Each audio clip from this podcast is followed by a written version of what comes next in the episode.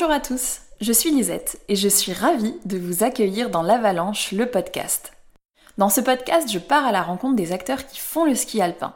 Ensemble, nous parlons de leur carrière, leurs réussites, leurs échecs aussi, ainsi que des rencontres et des événements déterminants de leur histoire. Pour cette première saison, et pas des moindres car il s'agit d'une saison olympique, j'ai décidé de partir à la rencontre des athlètes. Mais l'ambition première de ce podcast est également de mettre en valeur tous les acteurs de ce sport. Les coachs, les préparateurs physiques, les kinés, les membres du staff fédéral, et qui sait, peut-être faire naître des vocations chez certains dans ce neuvième épisode, vous allez découvrir une personnalité inconnue du grand public, mais qui a pourtant passé sa vie entière sur les skis. Il s'agit d'Alberto Senigaliesi, le directeur des équipes filles de l'équipe de France de ski alpin. Dans cet épisode, Alberto nous livre quelques détails sur la manière dont est rythmée la période estivale en ski alpin, et comment il a fallu se replier sur les glaciers européens de Zermatt, fait, des deux Alpes ou encore de Val d'Isère depuis l'apparition du Covid-19, plutôt que de partir s'entraîner à Ushuaia en hémisphère sud. Alberto nous parle aussi de sa vie passée de skieur professionnel au sein de l'équipe d'Italie et aussi du volet gestion d'équipe depuis qu'il fait partie de l'encadrement.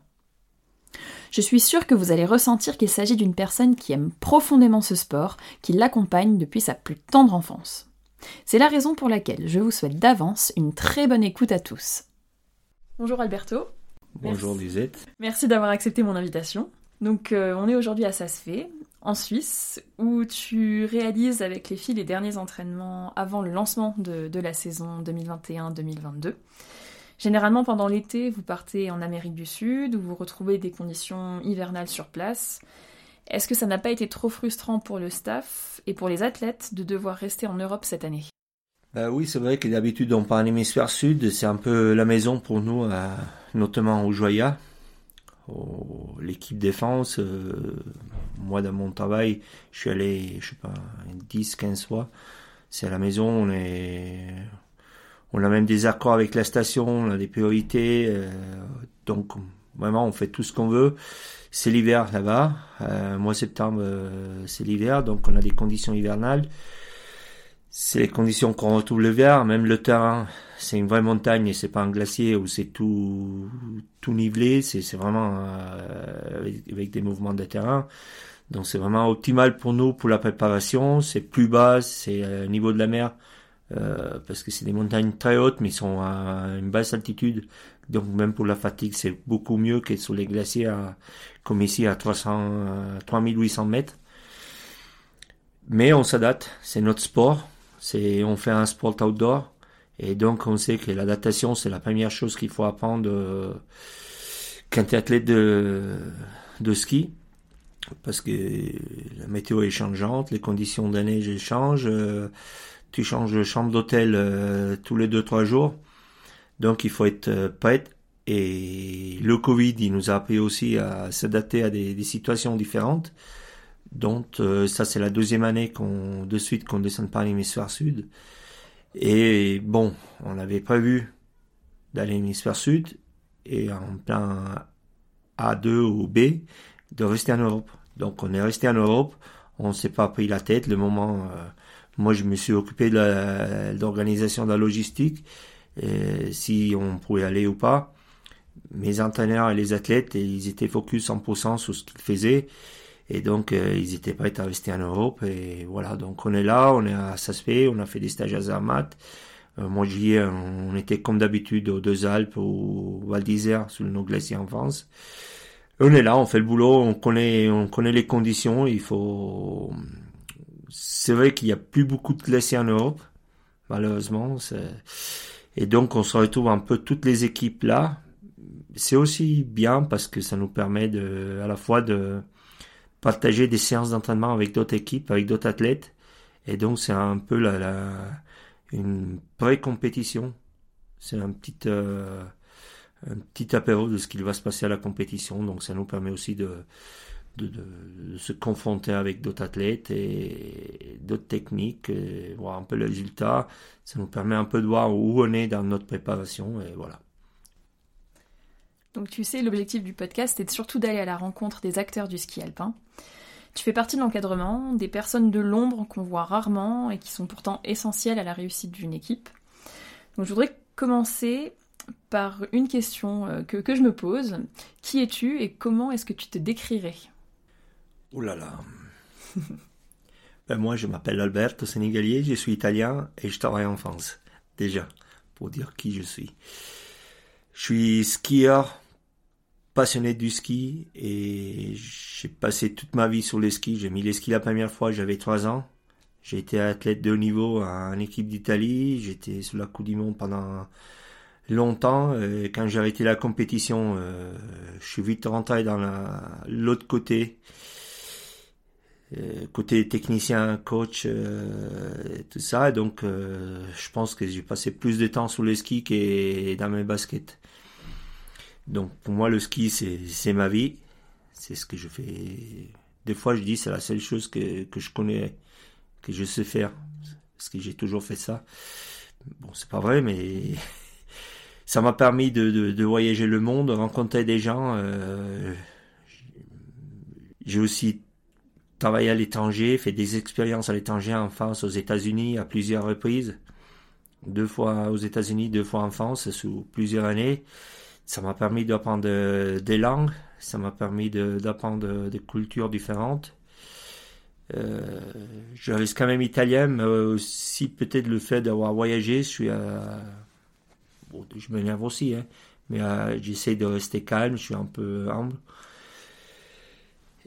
Et j'aime bien travailler avec les, les, gens, je donne confiance à, ma, la mission que j'ai aujourd'hui, de d'organiser le travail de faire que mes coachs, mes athlètes, ils puissent euh, travailler, s'entraîner comme il faut, donner des directives. J'ai un peu du mal des fois à dire euh, non, je suis gentil, mais j'essaie de trouver les, bonnes moyennes pour que tout, tout marche comme il faut. Alors comment le ski est entré dans ta vie? Qui est-ce qui, qui t'a donné le goût, la passion du ski? Bah, C'était mon père. Mon père, il a fait le même travail que je fais pendant 40 ans. En Italie? En Italie, il était entraîneur au club de ski, au comité, l'équipe nationale. Il a travaillé pour l'équipe d'Espagne avec des athlètes qui ont gagné des médailles au JO. Il était un super coach. Il était mon entraîneur quand j'étais jusqu'à quand je suis arrivé en équipe d'Italie, à l'équipe nationale, il était mon entraîneur. Il m'a toujours suivi. À la maison, c'était, il y avait toujours du ski. On avait des, d'autres, enfants, d'autres garçons qui, qui vivaient avec moi, qui s'entraînaient. Donc, euh, je fais du ski toute ma vie. Et quand tu étais adolescent, est-ce que tu avais des, des, rêves euh, dans ta tête, des rêves de médailles déjà, des rêves de, de victoire? Bah, C'est clair, comme j'ai mon père il travaillait avec des athlètes euh, plus âgés que moi, j'ai vu passer aussi des, des gros champions dans la maison, des athlètes qui ont gagné des, médailles olympiques, ils ont gagné des coupes du monde, et c'était mon rêve de faire la même chose. Après,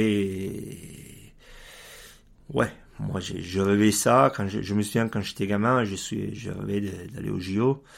Je rêvais de faire Kitzbühel.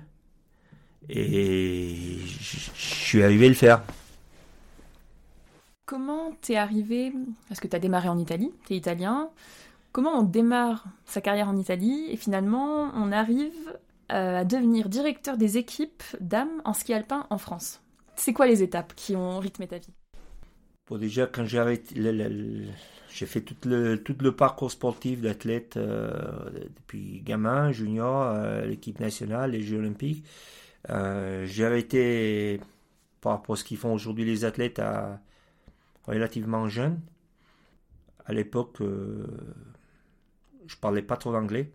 Donc j'ai dit, bah, déjà, il faut que je coupe du monde du ski professionnel en Italie. Donc je suis parti aux États-Unis.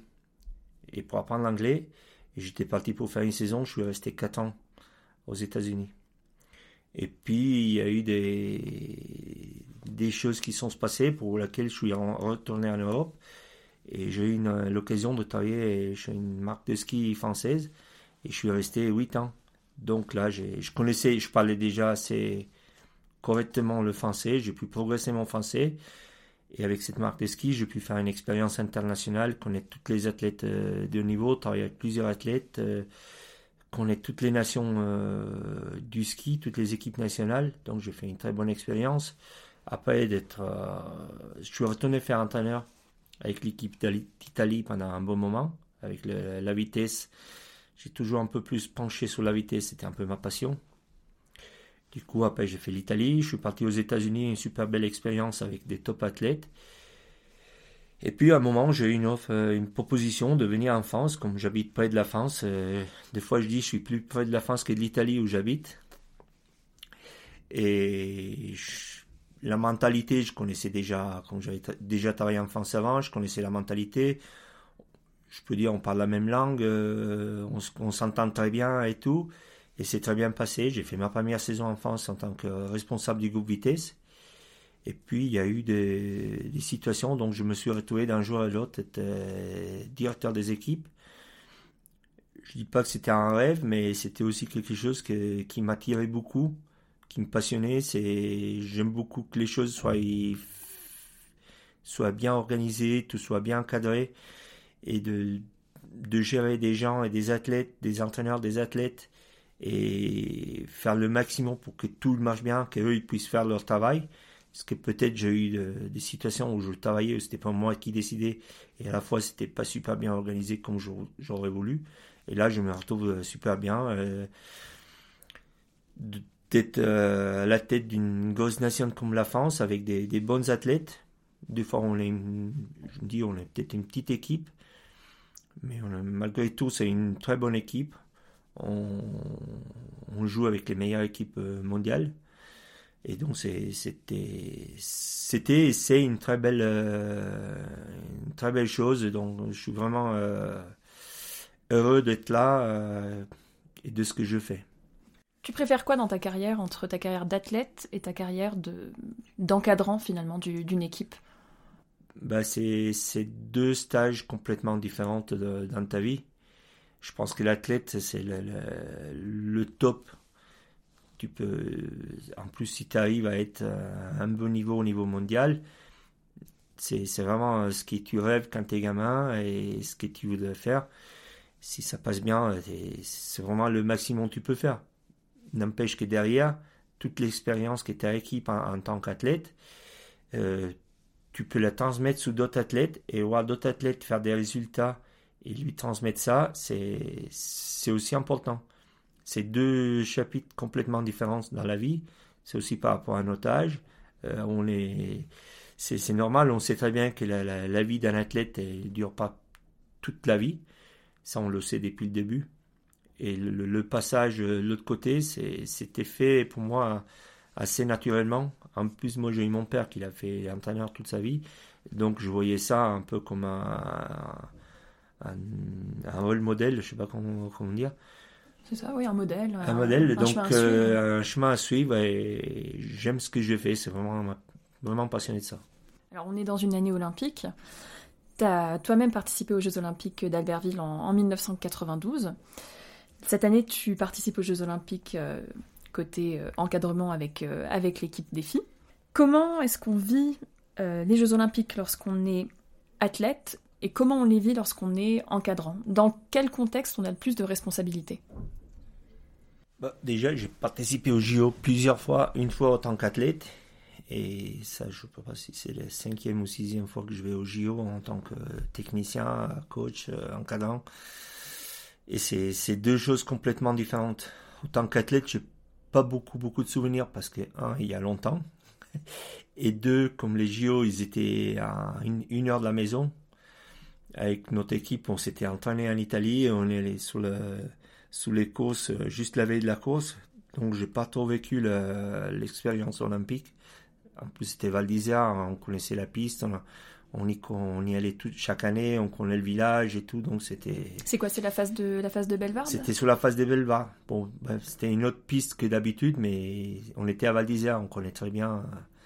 C'est une deuxième maison Val d'Isère, donc euh, voilà de l'autre côté, d'être, euh, j'ai vécu des JO en tant que technicien de ski, en tant qu'entraîneur.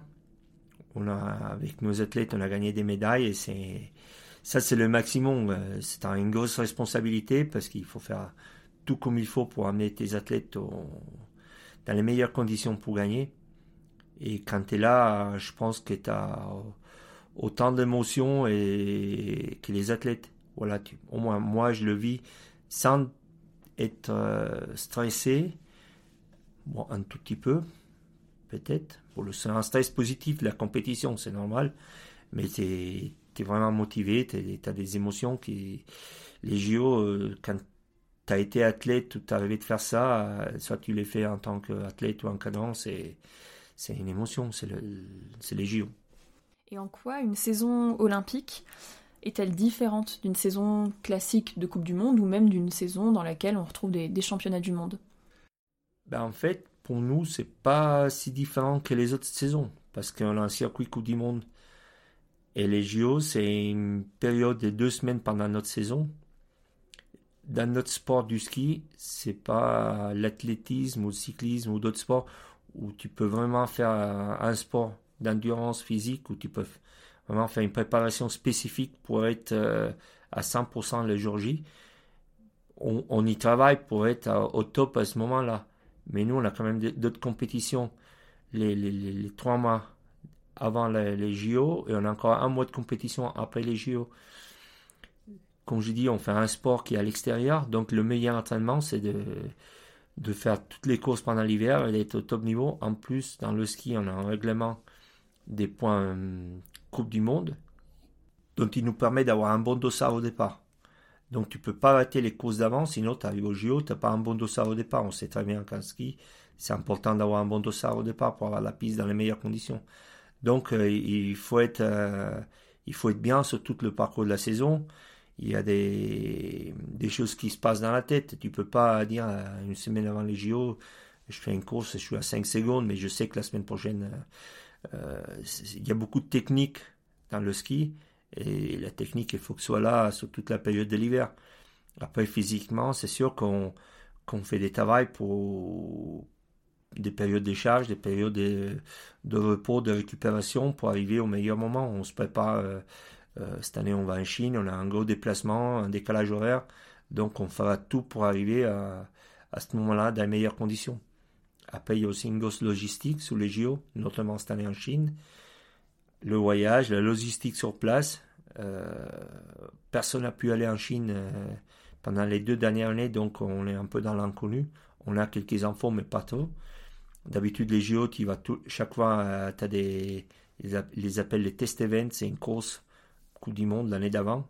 Donc tu vas là-bas, tu essayes la, logistique, les déplacements, de l'hôtel à la piste, comment ça marche, les conditions de la neige, les conditions météo là, on a des infos qui, qui, nous passent, mais on connaît pas tout. Donc, euh, on essaiera de faire euh, tout ce qu'il faut pour être au mieux euh, ce jour-là. Et toi, en tant que membre du staff, qu'est-ce que tu préfères entre. qu'est-ce qui te rend plus fier entre une médaille olympique et un gros globe ou même un, petit globe? Bah, Les deux. J'aimerais bien gagner les deux. C'est difficile de choisir. C'est sûr que médaille olympique, euh, ça reste toute la vie dans la. C'est surtout pour l'athlète. Pour nous, euh, nous on est content d'amener les athlètes dans les conditions et s'il arrive à gagner, c'est pour le bien de l'athlète. Euh, moi, je dis jamais j'ai gagné une course au JO avec mon athlète. Non. pour moi, c'est amener des athlètes dans les meilleures conditions pour gagner on est une équipe, euh, on a un, encadrement, on a des, techniciens de ski, des entraîneurs, des préparateurs physiques, des kinés, des médecins, on a toute une, équipe derrière, donc on, travaille tous ensemble.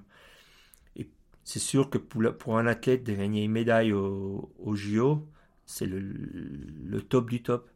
Après, euh, les globes, ils, peuvent les jouer à chaque année et aussi de gagner des globes, c'est une très belle chose. C'était le, le, meilleur athlète du monde euh, sur une saison complète, c'est aussi bien.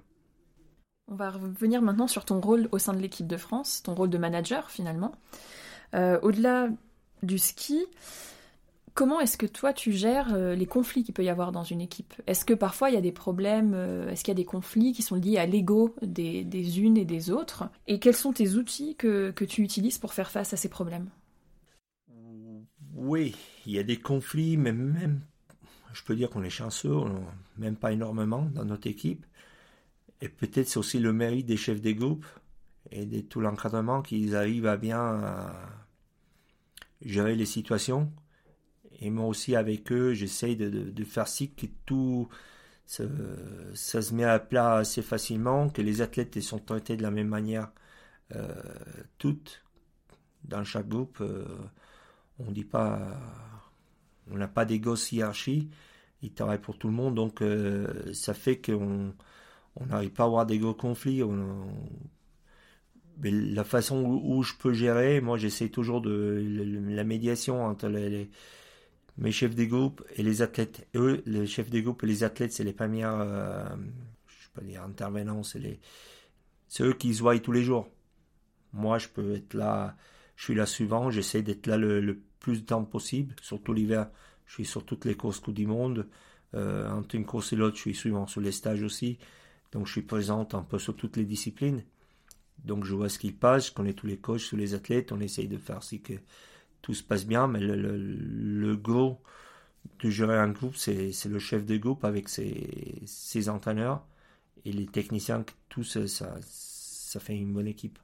Donc finalement, c'est le dialogue qui, qui arrive à, à, résoudre les problèmes quand il y a des problèmes. Oui, c'est le dialogue, le comportement de chaque personne. Euh, si chaque personne se comporte de manière euh, normale, euh, voilà, on, on, on, arrive à... Des tensions, des petites choses, ça peut arriver, ça arrive tous les jours à la maison, ça arrive tout le temps sous le travail. Il peut y avoir des moments de fatigue, de stress, euh, des athlètes qui ont performé ou pas performé, qui peuvent être un peu plus euh, stressés, les coachs aussi. C'est peut-être un moment où tu as quatre athlètes sur la même course qui font pas une, perf, une perf comme il faut. Le coach aussi s'énerve un peu, il se met un peu en doute. Donc c'est des petites choses qui peuvent arriver tous les jours, mais on arrive quand même à, à se confronter, à dialoguer et se, se parler. Donc euh, voilà.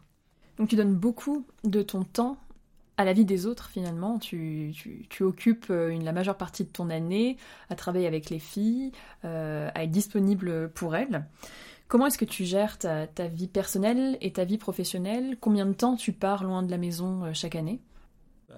Déjà, j'ai la chance que à la maison, ils me connaissent. Ma femme savait déjà avant ce que je faisais, donc elle ne peut pas se plaindre. Je suis même quand je peux je suis présente mais je n'ai pas la phobie qu'il faut que je rentre à la maison ou ils gèrent très bien. Mes enfants ils sont heureux de ce que je fais. Ils suivent le ski ils sont passionnés donc euh, ils sont contents de ce que je fais. Oui c'est vrai qu'on passe beaucoup de temps euh, loin. Je fais ça depuis que j'avais 17 ans. Donc euh, c'est toute ta vie finalement toute ma vie finalement et voilà, j'ai pas de problème à être euh, sur la route, même si c'est pendant un mois, un mois et demi, des fois ça arrivait, cinq semaines, six semaines. Des fois on arrive à rentrer quelques temps. L'hiver, euh, quand les courses sont plutôt en Europe, ça nous, ça nous arrive de pouvoir rentrer de temps en temps, si on n'est pas trop loin. C'est pas un problème, on arrive à gérer. Je sais que c'est mon travail, et voilà, il y a de pire. Moi je dis toujours qu'on est chanceux de ce qu'on fait. Euh, on se réveille tôt le matin, on va sous les glaciers, on, il fait froid, euh, tu voyages beaucoup et tout. Et moi, je dis, je disais quand j'étais athlète, je le dis toujours à mes athlètes et, à moi-même, on a quand même la chance de faire ça comme travail. C'est une passion que finalement c'est notre travail. Mais moi, je dis c'est mieux que se lever à 4h, 5h du mat pour euh, travailler à l'usine. Et donc justement, tes journées, est-ce que tu peux nous expliquer à quoi elles ressemblent euh, euh, quand tu es à l'entraînement avec les filles et quand tu es sur le circuit de la Coupe du Monde? À quoi ressemblent tes journées? Ben, Sous les entraînements, euh, comme il se passe plutôt dans la période estivale jusqu'à début de l'hiver, on est sous les glaciers. En général, le ski se passe tôt le matin. Donc le réveil suivant, il est entre 5 et 6 heures. Ça dépend plus on va vers le mois de décembre, donc il fait, il fait, il fait encore nuit le matin tôt, on se lève un peu plus tard. Sinon l'été, ça peut arriver même à 4h30 parce qu'on monte tôt sous les glaciers. On fait la matinée de ski, on monte sous le glacier, on prend toutes les téléphériques, télécabines, toutes les remontées possibles pour arriver au glacier. L'hiver, c'est beaucoup mieux parce que tu arrives avec la voiture en bas des pistes et en télésiège et ce qui là-bas. Il y a beaucoup moins de logistique, c'est beaucoup plus simple on, skie, euh, on fait des séances de ski, ça dépend de la logistique et tout, mais là, ça peut durer entre 3 et 4 heures sous la neige. Euh, voilà, après tu rentres, euh, l'après-midi, c'est, dédié à l'analyse, pour les entraîneurs, c'est dédié à l'analyse technique de ce qu'on a fait pendant la matinée, l'analyse des, des chronos, des vidéos. Après, ils analysent ça avec les athlètes. Les athlètes, l'après-midi, elles font euh, peut-être un peu de récupération, elles font de la préparation physique. Et voilà, tu, remplis ta journée comme ça. Et l'hiver, euh, pendant la compétition, c'est une routine euh, qui est vraiment très chargée parce que tu as des horaires précises qu'il faut respecter pour la course. Tu te lèves le matin tôt, as pour moi, c'est l'inspection du jury sous la piste. Donc tu vas voir les conditions de la piste, les conditions de la neige. Il faut passer des infos aux techniciens, aux athlètes. Tout de suite derrière, euh, les athlètes font la reconnaissance de la piste. Ça peut durer entre euh, une heure et une heure et demie, ça dépend de la discipline. Sous les courses de c'est un peu plus long qu'un géant slalom. Et là, nous, les coachs, on est tous sous la piste, sur des secteurs, on donne des infos aux athlètes, on les aide pour faire l'arco, pour reconnaître les, points les plus importants pour, pour ce qui est vite. Après, tu as, la course, et toutes ces horaires-là sont vraiment la minute précise qu'il faut respecter. Tu as des entrées sous la piste et sortir de la piste à la minute près, tu peux pas louper ça. Tu as des fenêtres, mais as les fenêtres qui sont bien précises. Euh, donc la course, ça dépend des disciplines, mais tu finis jamais à... Tu pars de l'hôtel à 6h30 du matin et tu rentres jamais avant 14, 14h30 de l'après-midi. Après, pour les athlètes, il y a un moment de récupération. Pareil, l'analyse vidéo. Euh, ça dépend si le lendemain il y a une autre course, euh, c'est comme ça. Sinon, tu as remise des prix. Euh, derrière, peut-être un voyage pour déplacer sur une autre course. sous d'autres stages. Si s'enchaînent, par exemple, les, semaines de vitesse, quand tu as les entraînements officiels, pour nous, c'est tu as des réunions avec le jury l'après-midi pour définir les horaires, le programme de lendemain, la, liste de pas et tout ça. Donc, euh, les journées l'hiver pendant les courses sont bien remplies entre 6h du matin et 19h euh, le soir, 19h30. Euh, Très bien. On arrive bientôt à la fin de, de l'entretien et j'ai une dernière question à te poser. Où est-ce que tu te vois dans 10 ans? dans 10 ans, euh, je me vois toujours sur les skis. Toujours, jusqu'au bout. je ne sais pas dans quelle, dans quelle fonction, mais ce sera toujours sur les skis. Euh, je pense que je suis encore, euh, je suis plus trop jeune, mais je suis relativement jeune parce que, puis, il faut que je travaille. Je peux pas me permettre de prendre des vacances, donc, et j'aime le ski, j'aime ce que je fais, donc ce sera toujours quelque chose dans, dans le ski. Et ton mandat, du coup, est-ce que c'est un mandat déjà euh, quand tu es euh, directeur? Est-ce que tu es élu? Est-ce que comment ça se déroule euh, la sélection? C'est un mandat, je pense. Si c'est comme ça que ça se dit. C'est un accord sous les quatre ans de la période olympique qui peut, il peut s'arrêter à n'importe quel moment, par moi ou pas ceux qui qui sont plus hauts que moi et peut-être ils décident que ce que je fais c'est pas bien. Mais l'accord, c'est d'aller jusqu'à la fin des JO et après de, se remettre d'accord pour continuer et pour, peut-être pas. Euh, on verra à la fin de l'hiver. Il y a peut-être euh, des choses à discuter. Moi, je suis très bien. Je, dis toujours, euh, j'ai travaillé dans d'autres fédérations et tout. En France, pour moi, c'est comme être à la maison. J'ai été très bonne relation avec tout le monde à partir des gens qui sont dans les bureaux, ceux qui sont mes chefs dans la dans la direction euh, de la fédération euh, avec les entraîneurs dont je travaille ensemble. Euh, moi, quand je travaille avec les entraîneurs, pour moi, c'est, on est sous le je me mets au même niveau, même s'il faut des fois je prends des, des décisions, que je donne des directives, mais on travaille bien ensemble, on échange beaucoup sur les stratégies et tout ça, donc on est vraiment bien ensemble. Et moi, je suis vraiment content de ce que je fais et d'où je suis. Merci beaucoup Alberto. Merci. Voilà, c'est déjà la fin de cet épisode. Peu de temps après notre enregistrement, nous apprenions qu'Alberto allait quitter la Fédération française de ski à la fin de la saison 2021-2022 pour rejoindre la Fédération internationale de ski et devenir race director des épreuves de vitesse femmes sur le circuit international. Alberto ne pouvait évidemment pas me transmettre cette information à cet instant précis, alors j'en profite aujourd'hui pour le féliciter et lui souhaiter le meilleur pour la suite de sa carrière qui n'est pas prête de s'arrêter comme vous l'aurez compris. J'espère que cet épisode vous a plu et qu'il vous aura permis de découvrir une des nombreuses personnalités encadrantes du ski alpin, souvent dans l'ombre, mais pourtant essentielle au bon fonctionnement de ce sport. N'hésitez pas à en venir en discuter avec moi sur les réseaux sociaux, sur le compte Instagram l'avalanche.lepodcast ou encore sur Facebook. C'est toujours un plaisir d'échanger avec vous tous. Prenez soin de vous et à très vite pour de nouveaux épisodes.